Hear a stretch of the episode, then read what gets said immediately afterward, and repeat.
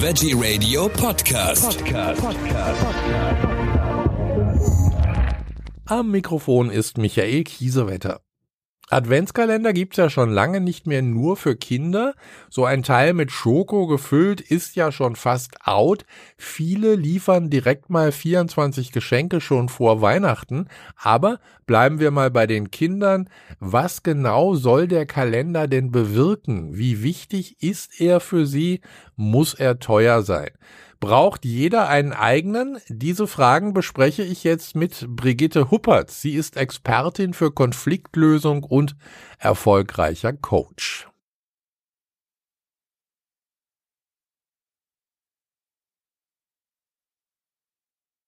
Frau Huppert, welche Aufgaben hat so ein Kalender eigentlich? Ungeduld beschwichtigen oder Vorfreude schüren?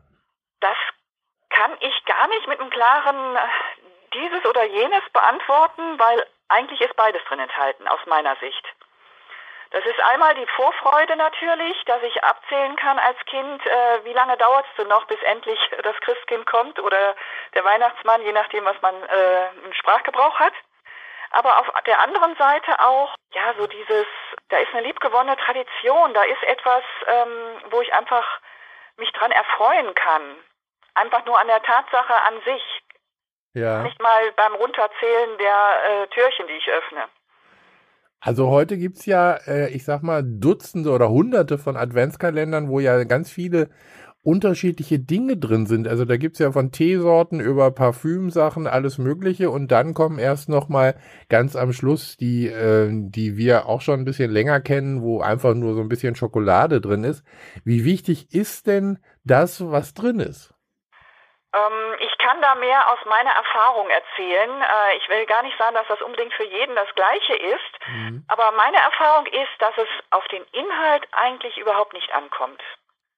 Also ich selber habe ja auch ähm, Kinder, die mittlerweile ähm, Anfang 20 sind, äh, die auch es geliebt haben und auch heute noch lieben, den Adventskalender zu bekommen. Und auch da, wo ich es im Umfeld mitbekommen habe, so viel unterschiedliche, selbstgemachte, mit ganz viel Mühe der Eltern oder vor allen Dingen der Mütter meistens, mhm. ähm, gebastelte, mit Spielsachen drin, mit ganz vielen Geschenken, mit Überlegungen. Und da sind diese Schokoladenkalender. Und meine Erfahrung ist, beides ist eigentlich gleichwertig für die Kinder.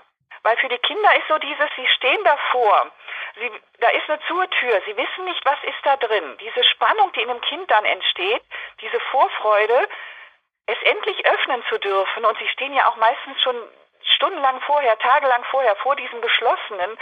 Und in der Fantasie geht dann, ah, oh, was ist denn da wohl drin und was finde ich dahinter und wie wird mhm. das, wenn ich das öffne? So diese Gedanken, die im Kopf dann gebildet werden. Ja. Und endlich ist es soweit. Endlich darf ich die Tür, diese eine Türe jetzt öffnen. Und dann habe ich was dahinter. Und das ist einfach pure Freude. Egal, ob es eine Schokolade ist mit einem Motiv drauf, ob es ein, äh, sonstige gekaufte Schokoladen von allen Herstellern, die es gibt, oder ob es Parfüm oder Spielsachen oder was auch immer ist. Diese Überraschung, was ist dahinter?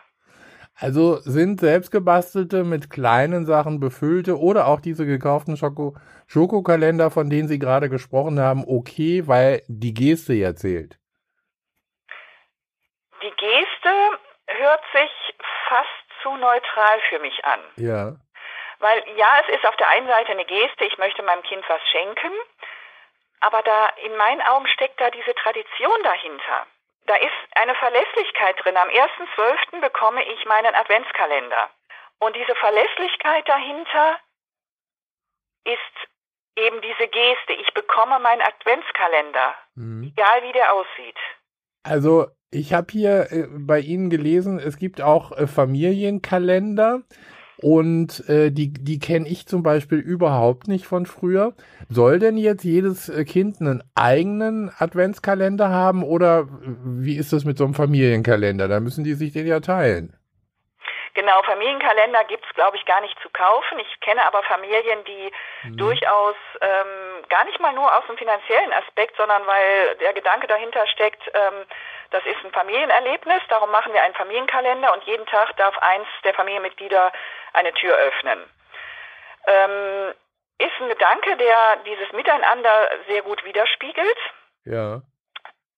Ist aber für das Kind selber wenn ich jetzt nur jeden vierten Tag eine Tür öffne, dieses Erlebnis, diese Spannung, diese Vorfreude und dann diese Erleichterung, diese Lösung, dieses Ich weiß jetzt endlich, was da drin ist, das emotional zu empfinden, ist dann halt auch nur alle vier Tage.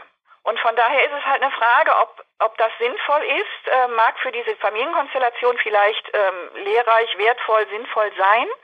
Für das einzelne Kind ist es natürlich wesentlich ähm, emotionaler, wenn es jeden Tag dieses Gefühl hat und jeden Tag die Tür öffnen kann.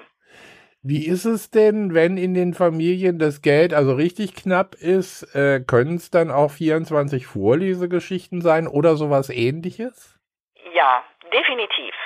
Ähm, ja, wie ich ja anfangs schon sagte, eigentlich kommt es gar nicht auf den Inhalt drauf an. Insofern muss der Inhalt nicht teuer sein.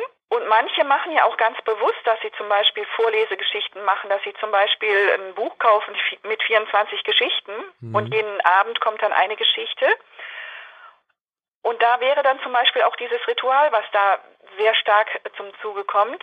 Ähm, ich kusche mich mit der Mama ein oder mit den Geschwisterkindern halt auch bei der Mama oder beim Papa oder es passiert abends im Bett oder wo auch immer und diese Gemütlichkeit schafft dann ja auch ein Ritual, wo ich mich drauf freuen kann und wo ich aber auch diese Verlässlichkeit habe. Es kommt jeden Abend.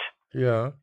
Und wenn es Geld wirklich nicht reicht, dann gibt es auch so viele Möglichkeiten, das wirklich kostengünstig zu machen. Ich denke mal, ähm, was ist zum Beispiel, wenn man einfach ähm, Gutscheine auf Papier bringt ähm, für ein gemeinsames Keksebacken, für einen gemeinsamen Singabend, mhm. ähm, einen, einen, netten Spruch, einen aufmunternden Spruch in die Butterbrotdose tut, ähm, vielleicht Stickeraufkleber, die wenig kosten und äh, die zur Verfügung stellen als kleines Geschenk oder ganz viele Dinge, die man einfach ja mit ein bisschen Fantasie herstellen kann, ja. die für das Kind genau den gleichen Wert haben wie ein Geschenk, was es an dem Tag auspackt, ja. nämlich diesen ideellen Wert.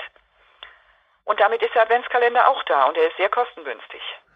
Also merk schon, am Geld äh, kann es nicht scheitern oder muss es nicht scheitern, äh, wenn es um einen Adventskalender geht. Erinnern Sie sich noch, äh, haben Sie auch immer äh, das Türchen 24 zuerst aufgemacht?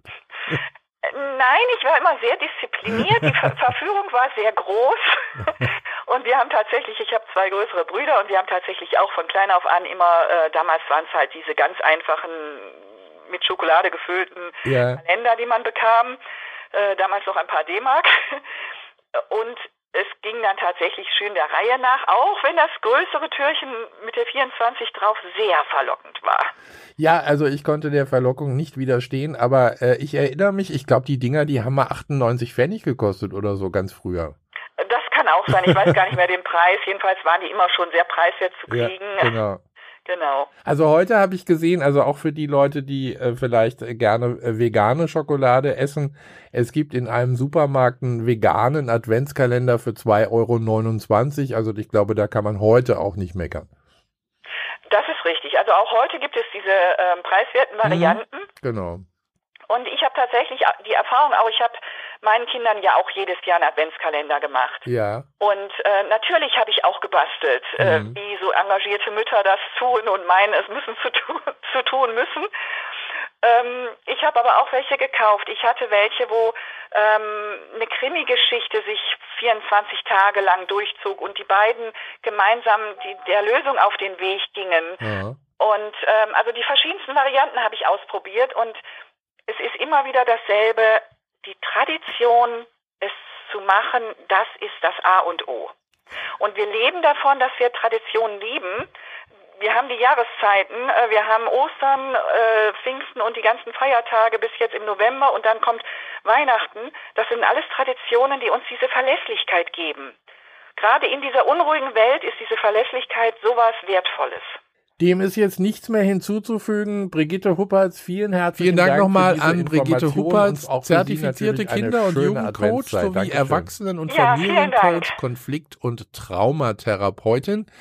Wenn Sie mehr wissen möchten über Brigitte Huppertz, es gibt auch eine Webseite brigitte-huppertz mit Doppel-P und tz.de. Vielen Dank.